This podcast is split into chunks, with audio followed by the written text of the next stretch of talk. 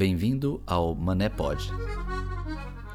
Eu sou Francis Augusto Medeiros Logé e este é o Mané Pod. Bem-vindo ao nosso primeiro episódio.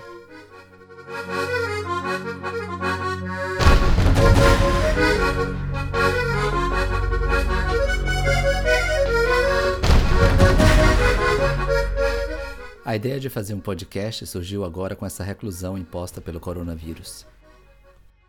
Nós tínhamos um podcast há cerca de 12, 13 anos atrás, chamado Abobrinhas Digitais. Eu acho que eu tenho muita coisa que eu gostaria de dizer, muita coisa que eu gostaria de falar, e de repente é uma, é uma oportunidade agora com essa, com essa reclusão. E por favor, deixe seu comentário, eu quero, quero que isso não seja apenas um monólogo, mas eu quero também ouvir o que você pensa sobre as coisas que a gente vai conversar.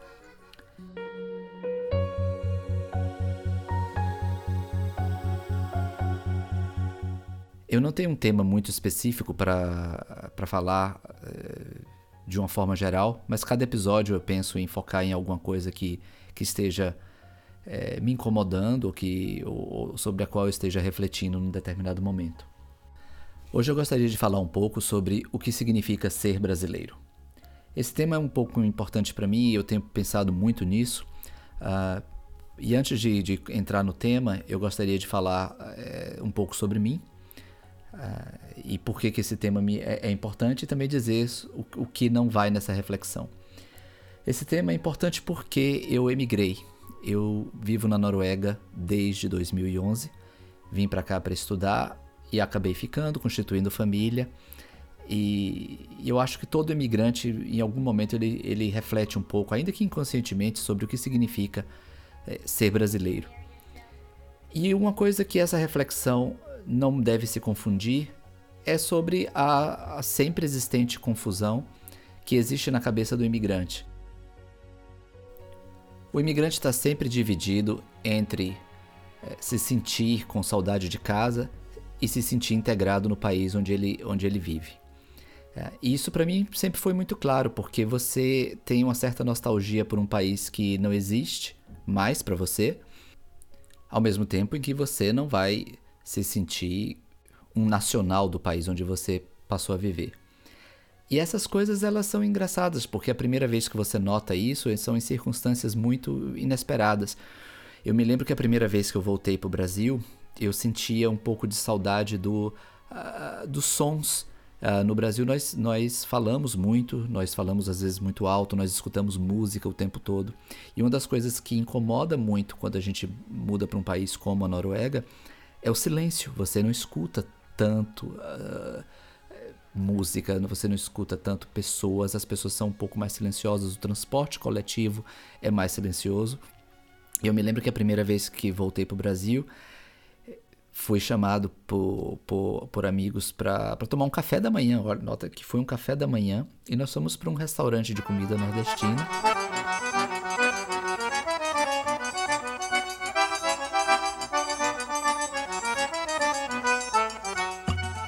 E era eram 9, 10 da manhã. E de repente no restaurante estava tocando forró numa altura com a qual eu já não estava acostumado. E note que eu senti muito saudade daquilo, mas, mas aquilo não me pareceu tão natural. Eu já estava mais de um ano morando fora e aquilo me incomodou um pouco.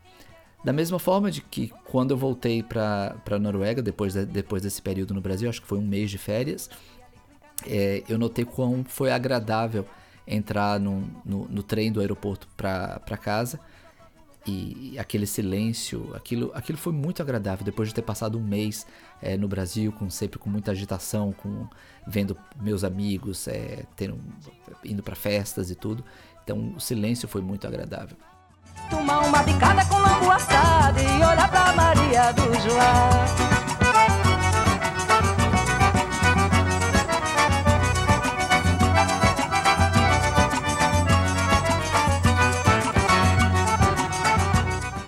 Como eu disse antes, não é bem disso que eu gostaria de falar. Isso todo imigrante conhece, é, é, é algo da realidade que você, é, você idealiza o país que você deixou e ao mesmo tempo você nunca vai se sentir completamente em casa no país para o qual você migrou. Pelo menos acho que nunca 100%, acho que você pode chegar a 90%, 95%, o que sei eu. Mas o que eu tenho refletido mesmo ultimamente é sobre o que significa ser brasileiro. Será que é possível deixar de se sentir brasileiro?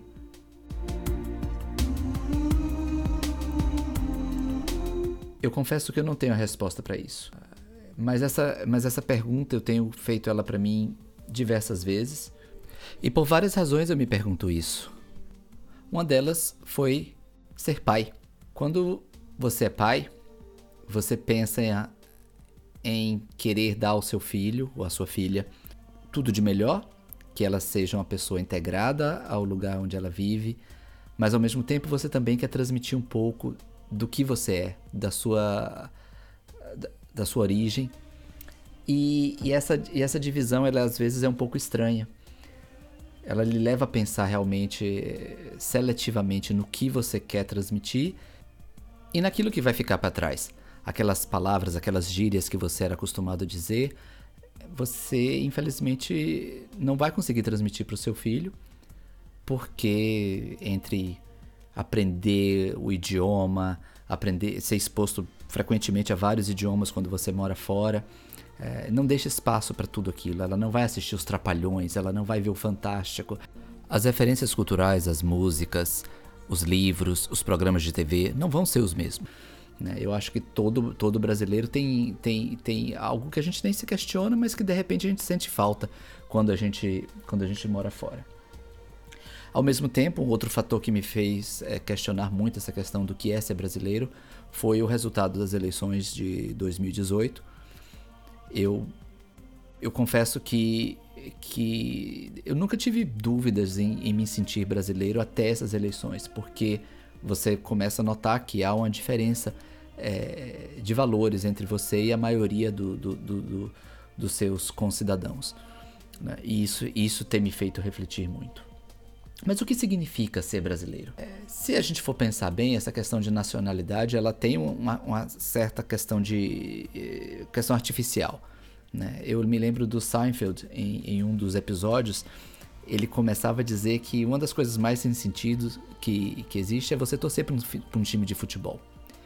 Quando você torce para um time de futebol, você passa a, a torcer para alguém apenas baseado na cor da camisa que essa pessoa veste. Essa pessoa trocou a camisa e vestiu uma outra camisa, ela passa a não ser tão importante para você. Então, no fundo, é só uma camisa, mas a gente atribui um valor muito maior a isso. É, e, e, isso sempre me fez pensar muito, ou seja, eu, eu ser brasileiro não significa que eu seja exatamente diferente de um argentino, ou de um paraguaio, ou, ou de um espanhol, já que somos todos seres humanos. Mas, obviamente, há a questão da cultura a cultura que dá essa sensação de identidade, de pertencimento. Mas talvez mais do que a cultura seja a memória, seja a comida, sejam as experiências que uh, se viveu antes de emigrar. Aquelas palavras, aquelas gírias que você era acostumado a dizer, você infelizmente não vai conseguir transmitir para o seu filho. Né? Eu acho que todo, todo brasileiro tem, tem, tem algo que a gente nem se questiona, mas que de repente a gente sente falta quando a gente, quando a gente mora fora. Ao mesmo tempo, um outro fator que me fez é, questionar muito essa questão do que é ser brasileiro foi o resultado das eleições de 2018. Eu confesso que eu nunca tive dúvidas em, em me sentir brasileiro até essas eleições, porque você começa a notar que há uma diferença é, de valores entre você e a maioria do, do, do dos seus concidadãos. Né? E isso, isso tem me feito refletir muito. Mas o que significa ser brasileiro? Se a gente for pensar bem, essa questão de nacionalidade, ela tem uma, uma certa questão de questão artificial. Né? Eu me lembro do Seinfeld em, em, um dos episódios, ele começava a dizer que uma das coisas mais sem sentido que, que existe é você torcer para um, um, time de futebol. Você passa a, a torcer para alguém apenas baseado na cor da camisa que essa pessoa veste essa pessoa trocou a camisa e vestiu uma outra camisa, ela passa a não ser tão importante para você. Então, no fundo, é só uma camisa, mas a gente atribui um valor muito maior a isso.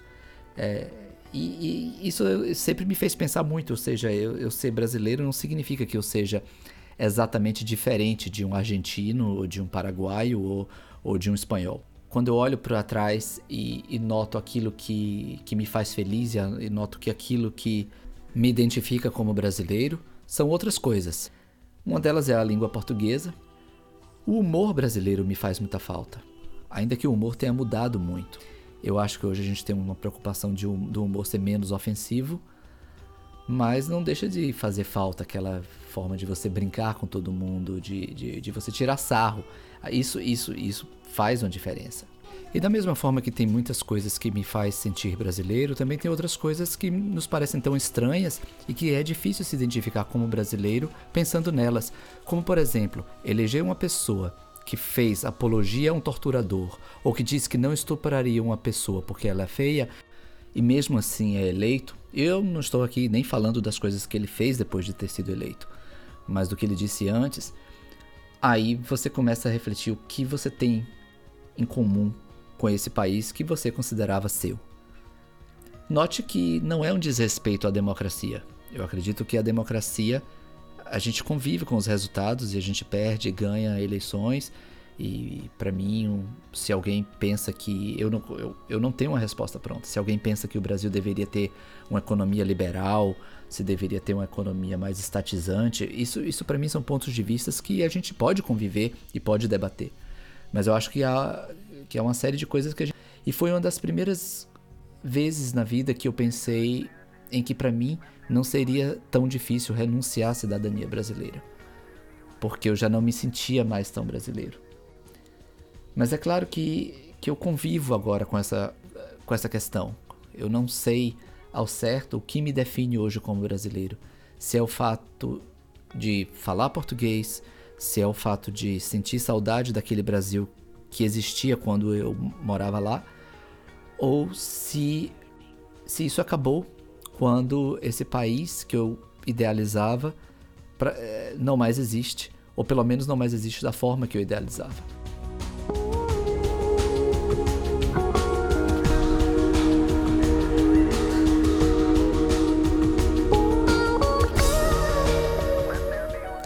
Eu acho que caíram alguns mitos é, em relação ao Brasil eu cresci acostumado a ouvir que o Brasil era um país de todos, um país feito por imigrantes, um país que exaltava a paz, um país que se orgulhava de, de não ter tido guerra com seus vizinhos, embora a gente sabe que a história não foi bem assim, mas era algo que você era um pouco doutrinado a acreditar que era o melhor país do mundo, o país mais pacífico e que todo mundo gostava dos brasileiros e que todo mundo adorava esse jeito de viver dos brasileiros.